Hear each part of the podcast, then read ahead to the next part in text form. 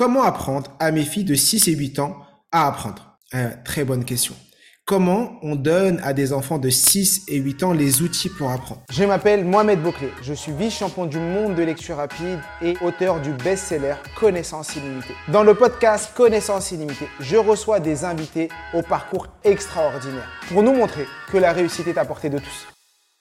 Paix sur vous, bienvenue dans ce nouvel épisode du podcast Connaissance illimitée et c'est un épisode très particulier parce que dans cet épisode, je vous donne la parole. Oui, j'ai fait un sondage sur Instagram pour vous laisser la parole et vous avez été des dizaines et des dizaines à me poser des questions.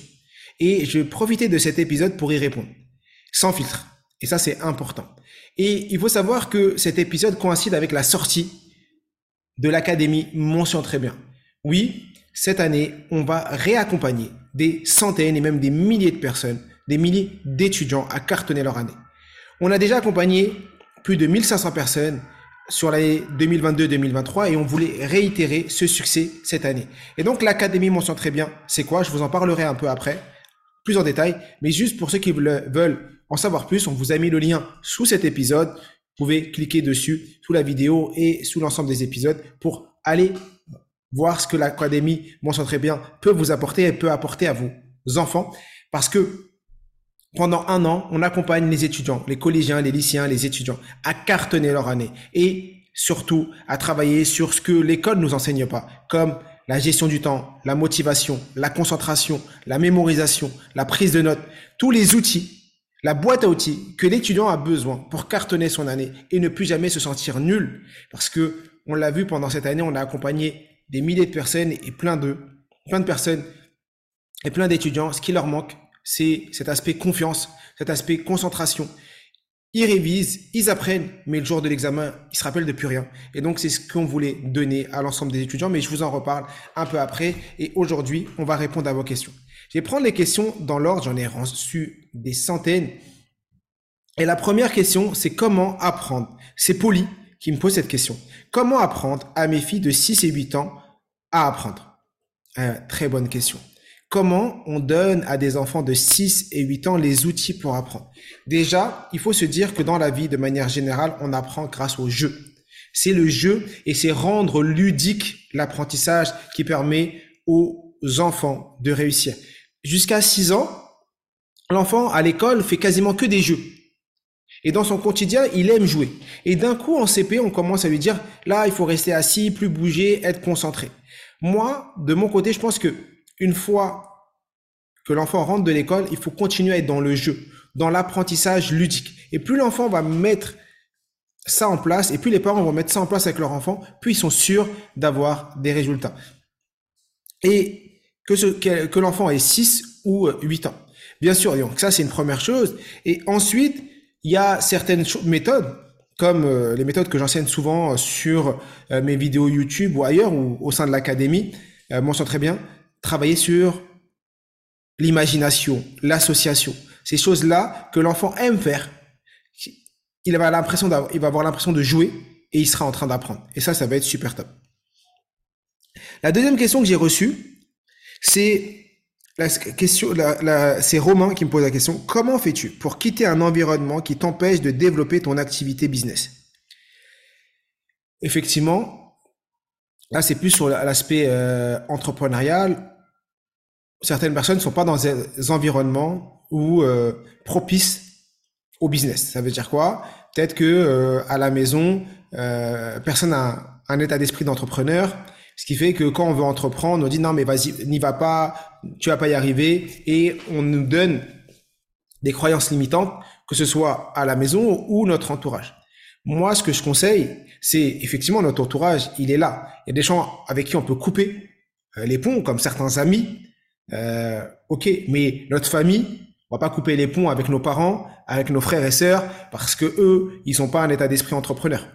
Ce qu'on va faire, c'est plutôt remplacer des relations. Ça veut dire regarder des réseaux où il y a des entrepreneurs, regarder des masterminds, voir des endroits euh, où on sait que euh, il y a des entrepreneurs, des personnes qui ont déjà atteint les résultats qu'on aimerait atteindre, et aller avec eux. Donc moi, ce que j'ai fait quand je me suis lancé, j'ai beaucoup euh, été dans des réseaux d'entrepreneurs. dans des réseaux de personnes qui ont le même état d'esprit de moi. C'est pour ça que quand on a créé Connaissance Illimitée, on a des groupes Telegram avec des entrepreneurs parce que sur, le, euh, sur une de mes formations qui s'appelle Projet Illimité, on a créé des réseaux, des groupes, pour que les gens qui ont les mêmes affinités, les mêmes vocations, les mêmes appétences soient ensemble et se motivent. Donc, revoir l'environnement, être avec des personnes qui pensent comme nous. Alors, il y a Saya Lin qui me pose la même question que Polly, donc j'y ai répondu. Et il y a Merci76 qui me dit comment se concentrer. Donc déjà, c'est comment ne pas être déconcentré. Avant de savoir comment se concentrer, c'est comment couper toutes les sources de distraction.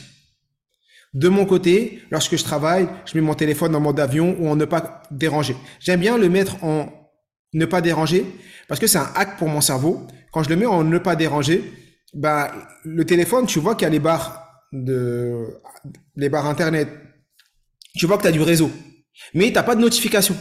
Donc le cerveau, il dit, ah non, c'est bon, tranquille. Tu sais, quand, on le met en mode avion, ce qui se passe, c'est que on peut recevoir cette frustration et, avoir l'envie d'enlever le mode avion pour voir si on n'a pas reçu des notifications.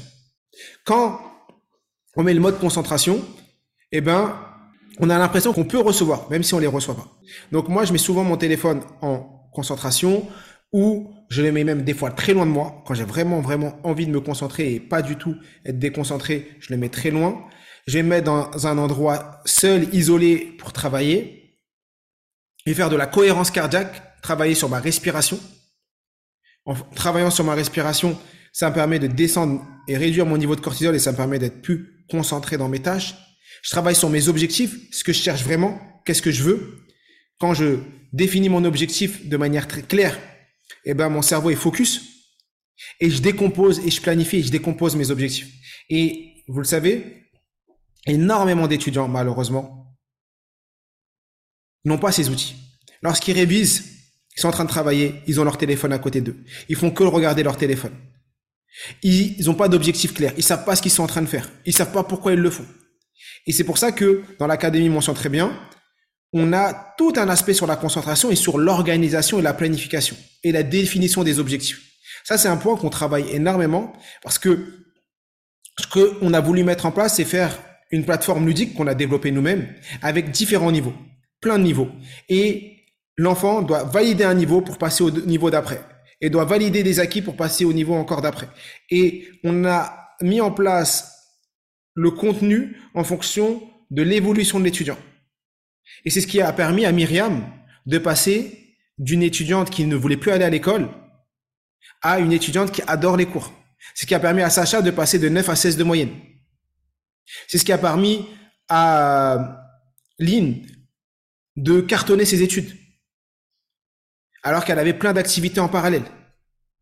Et c'est ça l'objectif, et c'est pour ça qu'on a créé l'Académie euh, Mention Très Bien. Juste pour info, c'est on a ouvert pendant quelques jours euh, parce que c'est la rentrée du 4 septembre pendant une dizaine de jours. Donc si vous écoutez l'épisode pendant cette période-là, profitez-en et en plus il y en a un cadeau parce que le premier mois est complètement offert. Comment motiver mon ado à apprendre? La question de la motivation, c'est aussi la question de l'exemplarité. Ça veut dire quoi? Ça veut dire que quand les parents à la maison sont exemplaires, l'enfant est motivé. C'est-à-dire que si l'enfant voit ses parents lire, il va avoir envie de lire. S'il voit ses parents dans l'action, il va avoir envie de faire comme lui. souvent, c'est la même chose. Et ça, ça commence très tôt. Maintenant, pour un ado, ce qu'on va faire, c'est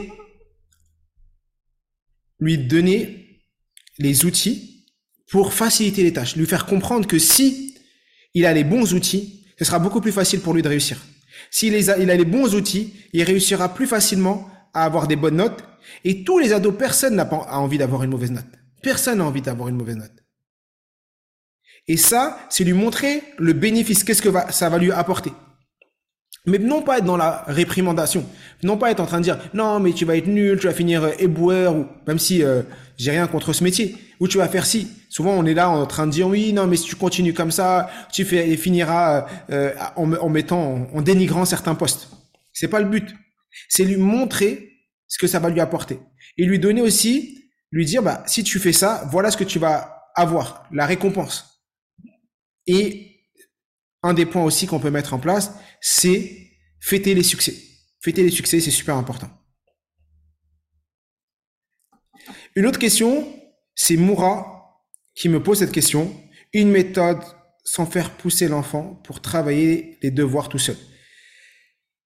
Alors, la question, c'est euh, l'autonomie. Tout dépend de l'âge. Tout dépend de l'âge. Parce que un enfant de 6, 7, 8, 9 ans, il a besoin que les parents soient derrière. Même s'il va les faire tout seul, euh, il a besoin de, du cadre. C'est pas comme un ado. Euh, à 6, 7 ans, il faut être avec l'enfant pour faire les devoirs. Après, l'enfant, il, il a un cadre. Il faut qu'il soit, on va définir un lieu.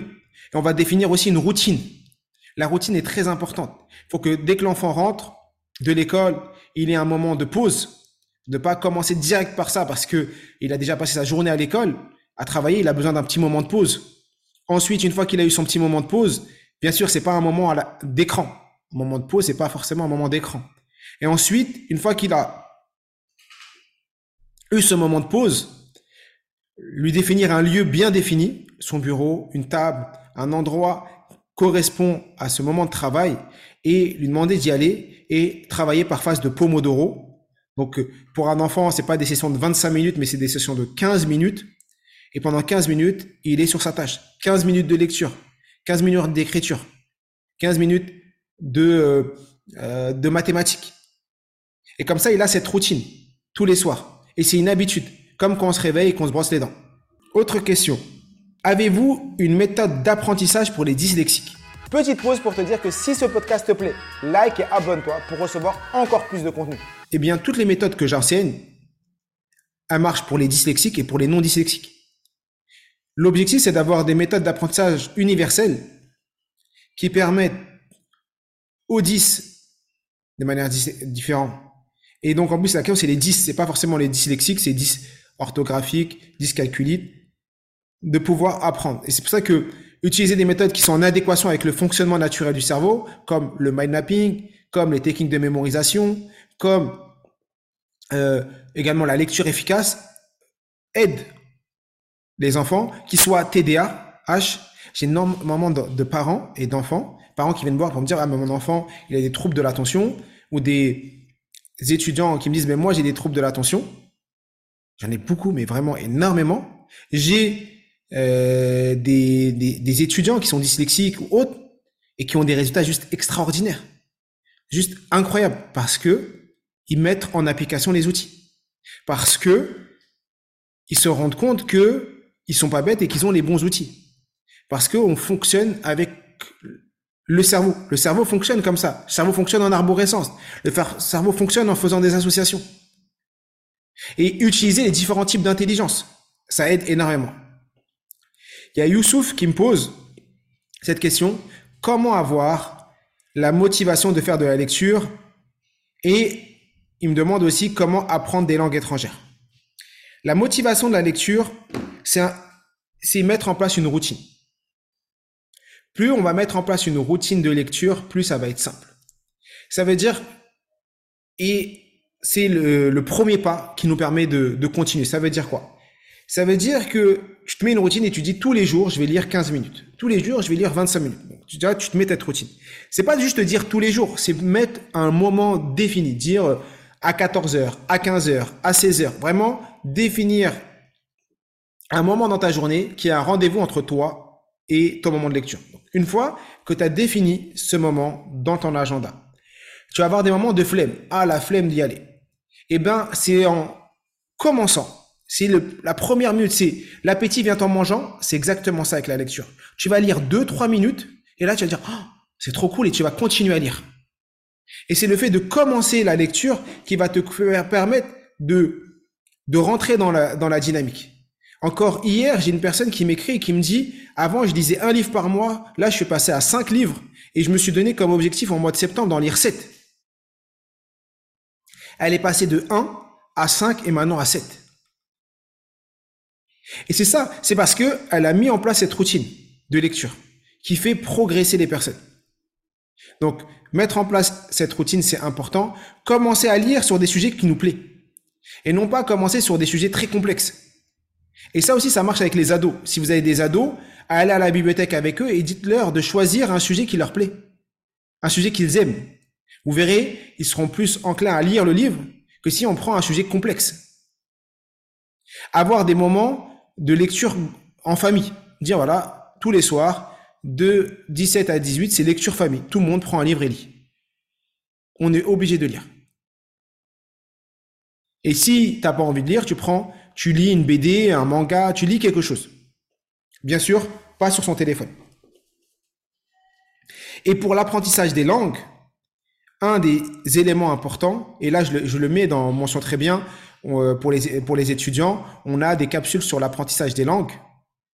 Eh bien, l'objectif, c'est la pratique, mais la pratique délibérée. Plus on va pratiquer, plus on est sûr d'avoir des résultats. La pratique est super importante. Plus vous allez être en pratique délibérée, plus votre cerveau va apprendre. Et non pas vous concentrer sur le, la grammaire au début, mais même si tu parles comme un bébé qui mélange, et vous savez quand un bébé parle, c'est tout mignon, et eh ben se dire, ben moi je suis un bébé. Oui, j'ai 25 ans. Oui, j'ai 30 ans, mais je suis un bébé. Je suis un bébé qui apprend. Et pendant un an, deux ans, je vais faire des fautes. Je vais euh, mettre le sujet avant le euh, au mauvais endroit. Mais c'est pas un problème. Je suis en train d'apprendre et en train de progresser. Il y a quelqu'un qui me pose cette question. Comment gérer son projet à côté des études? Eh bien, ça, c'est une question d'organisation. Si tu es étudiant et que tu as des projets en parallèle, je sais pas, entrepreneurial ou autre, c'est vraiment une question de planification. Plus tu vas avoir une planification précise, plus tu vas avoir une planification bien organisée, plus tu, tu as de chances de pouvoir faire plusieurs choses. Parce qu'on a tous 24 heures. Et la gestion du temps est trop importante. Trop d'étudiants ne connaissent, n'arrivent pas à gérer leur temps. On leur a jamais appris. Finissent l'école, ils sont sur leur téléphone toute la soirée, ils passent leur soirée au téléphone et ils pensent que c'est ça la vie. Et après, à, 20, à 21h, quand ils sont KO, ils disent, oh, je dois réviser. C'est trop tard. Il est 21h, t'es fatigué. Et là, tu procrastines, tu repousses. Est-ce que tu dis que plus tard, ce sera plus facile? Mais non, plus tard, ce sera pas plus facile. Vous savez, l'année dernière, on a commencé notre première euh, masterclass, parce qu'il y a des masterclass dans Mention Très Bien. Sur quoi? Sur la procrastination. Parce que trop de monde procrastine et trop d'étudiants. Et arrêter la procrastination permet aux étudiants de progresser. Il y a l'AMSAM qui me dit comment donner à un élève au collège le goût de l'effort. Ça, c'est une question assez particulière parce qu'on dit le goût de l'effort. Ça veut dire quoi le goût de l'effort? Parce que si l'enfant réussit à faire les choses bien et vite sans faire d'effort, pourquoi il va se forcer Mais le goût de l'effort peut passer par le goût de l'effort à l'école, mais également dans le sport. On peut lui donner le goût de l'effort via le sport. Le sport ou les activités collectives. C'est très bien. Une personne qui, euh, qui est très intelligente, un enfant qui est très intelligent, qui a des bonnes notes et qui a tout rapidement sans faire d'effort, eh ben, faut aller le challenger, lui faire du sport où vous savez que ça va pas être facile pour lui. Ou des sports collectifs, où il va devoir être en équipe. Tout ça va le challenger et va lui donner le coup de l'effort. Lui faire faire des activités, lui faire faire peut-être de l'associatif. Même quand tu es au collège, tu peux faire de l'associatif. Et ça va le pousser à faire des choses dans lesquelles il n'est pas habitué et ça va le mettre et lui rendre compte que tout n'est pas facile. Et qui peut, s'il fait des efforts, apprendre des choses qui semblent difficiles au début. Il y a Lily qui me dit, Bonjour Mohamed, mon fils est dyslexique. Il n'aime pas lire, il rentre en quatrième, que quoi faire? Eh Bien, c'est simple. C'est définir un moment avec ton enfant, Lily, dans lequel tu vas lire avec lui. Mais lui de ton côté et toi de ton côté. C'est-à-dire, tu te dis, bah, tous les soirs, oui, ça va me demander une rigueur particulière. Oui, il y a beaucoup de parents, je ne pense pas que ce soit ton cas si tu poses cette question, qui pensent que euh, tout va se faire tout seul sans l'effort des parents? Non, oui, même moi, je vais devoir me poser à 19h. Je vais pas être sur Instagram. Je vais pas être euh, euh, en train d'écouter une vidéo YouTube. Je vais m'asseoir, je vais prendre un livre et je vais lire à côté de mon fils de, quatrième. Et de 19h à 19h30, on va lire ensemble. Je prépare le plat, je le lance au four et moment de lecture. Je définis un moment où je lis avec mon enfant. Et je lui demande de choisir des livres les thématiques qu'il aime. Et ensuite, je lui fais parler de livres qu'il a lus. C'est important pour un enfant, qu'il soit dyslexique ou non, qu'il parle de ce qu'il a lu. Quel est ce moment de partage? Tu as lu pendant 25 minutes, dis-moi ce que tu as lu. Au début, l'enfant va dire, ah, je me rappelle de rien. Ah, je sais plus. Pas de souci. Ben, demain, tu liras peut-être moins de pages, mais tu te concentres pour me dire ce que tu as lu. Et l'exercice de l'enfant, c'est de toujours être en capacité de nous dire ce qu'il a lu. Et ça va le pousser à travailler sur la compréhension. Et voir que les parents sont intéressés par ce que l'enfant fait. L'enfant va adorer. Il y a quelqu'un qui me dit, quelle est la méthode d'apprentissage la plus efficace à appliquer la veille de l'examen? Alors, je vais dire un truc, je suis pas magicien. Si tu commences à réviser la veille de l'examen et que tu cherches la meilleure méthode, c'est un peu trop tard. Parce que nous, ce qu'on enseigne aux étudiants et aux étudiants qu'on accompagne, c'est travailler sur la révision espacée, savoir à quel moment on apprend, revoir les informations, l'anticipation. Maintenant, pour répondre, parce que je suis gentil et j'ai envie de répondre à ta question, c'est simple, tu utilises euh, la méthode Pareto. Quels sont les 20% d'efforts que je vais faire qui vont me donner 80% de résultats? Donc me concentrer sur les exercices qui ont déjà été faits. Plus être sur des exercices et la reproduction des exercices que être sur l'apprentissage des définitions autres. Regardez ce qui a déjà été fait les années précédentes. Et regardez les exercices qui reviennent régulièrement pour reproduire les mêmes exercices. Je vois qu'il y a plein de personnes qui me demandent comment motiver les enfants à lire. Je vois que c'est vraiment euh, la lecture, j'ai reçu des dizaines et des dizaines de questions et cette question revient plein, plein, plein de fois. Ah, très bonne question. Il y a quelqu'un, c'est Fanny qui me pose cette question. Elle me dit, mon enfant a des difficultés, mais ne veut pas entendre parler de tes méthodes. Que faire? Ça veut dire quoi? C'est-à-dire que l'enfant, en vrai, ce qui se passe, c'est que, et on arrivera à la fin de l'épisode, l'enfant, les parents, je veux dire, ont vu la méthode, savent que la méthode peut aider leur enfant, mais ils disent, mais moi, mon enfant, il va pas vouloir. Ou là, dans le cas, réellement, l'enfant n'a pas envie. Là, c'est une question de montrer et se dire, bah, c'est un moment de complicité entre les parents et l'enfant. C'est-à-dire que, exemple, la méthode que moi je partage et dans l'académie mentionne très bien, c'est des vidéos très courtes, de 10-15 minutes, que l'enfant va pouvoir regarder pour pouvoir mettre en application directement ce qu'il a euh, appris. Il va pas attendre. C'est je regarde une vidéo, je la mets en application avec toute une évolution bien définie pour que l'enfant progresse. Au début, on parle d'état d'esprit, de concentration, euh, de confiance en soi pour qu'il rentre bien dans, euh, qu'il commence bien son année, qu'il faut commencer à réviser dès le début de l'année. Voilà. On met tout en place pour que l'enfant rentre dans un bon rythme dès le début de l'année. Mais ce qu'il va falloir faire, c'est que ces vidéos, au lieu que l'enfant les regarde seul, on va les regarder avec les parents. Oui, les parents vont regarder avec l'enfant. Ça va permettre de créer de la cohésion. Et ensuite, de rendre ludique ce qui a été appris. Jouer avec l'enfant, donner des défis. Dire à l'enfant, c'est pas venir et dire, ouais, j'ai une, méthode magique, toi, t'es trop bête, t'y arrives pas, t'inquiète, tu feras ça, ça sera bon. Non, non. C'est dire, euh, Pierre, euh, je viens d'apprendre un truc, j'ai l'impression c'est fou. Est-ce que viens, on le fait ensemble? Vas-y, on va regarder les vidéos ensemble. Et on va se challenger ensemble. Et on va vraiment travailler cette complicité. Et là, la dernière fois, j'ai reçu un message d'un papa qui m'écrit, je suis trop content, ma fille de 11 ans s'est mise à lire et aujourd'hui, on lit des livres ensemble. Les témoignages de complicité, c'est aussi ça l'Académie mentionne très bien. C'est permettre à ses parents de retrouver la complicité qu'ils ont perdue avec leur enfant parce que leur enfant sont happés par les, réseaux sociaux et les téléphones et ils vivent tout seuls dans leur chambre et ils partagent aucun moment avec leurs parents. Et ça, c'est vraiment dommage. Donc, à la question de Fanny, revoir la présentation en disant, OK, on va faire ça ensemble.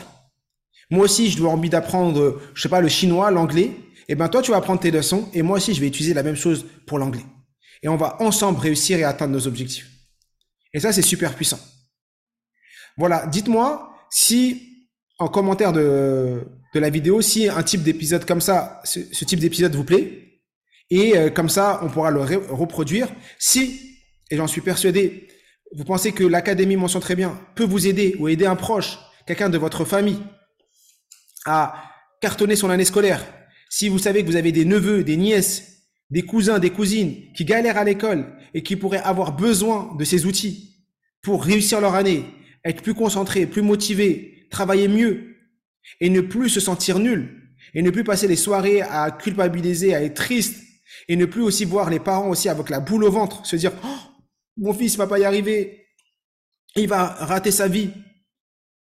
Eh ben, n'hésitez pas à leur partager et je compte sur vous pour leur partager le lien sous la vidéo pour nous rejoindre. Vous savez que c'est une dizaine de jours, donc du 4 septembre jusqu'à à peu près le, le 15, euh, je crois qu'on est ouvert jusqu'au 15 ou, ou, au 17, quelque chose comme ça. Donc à vous de jouer, à vous de mettre ça en application. Et comme je dis toujours, je suis tué. Nous sommes tous des illimités.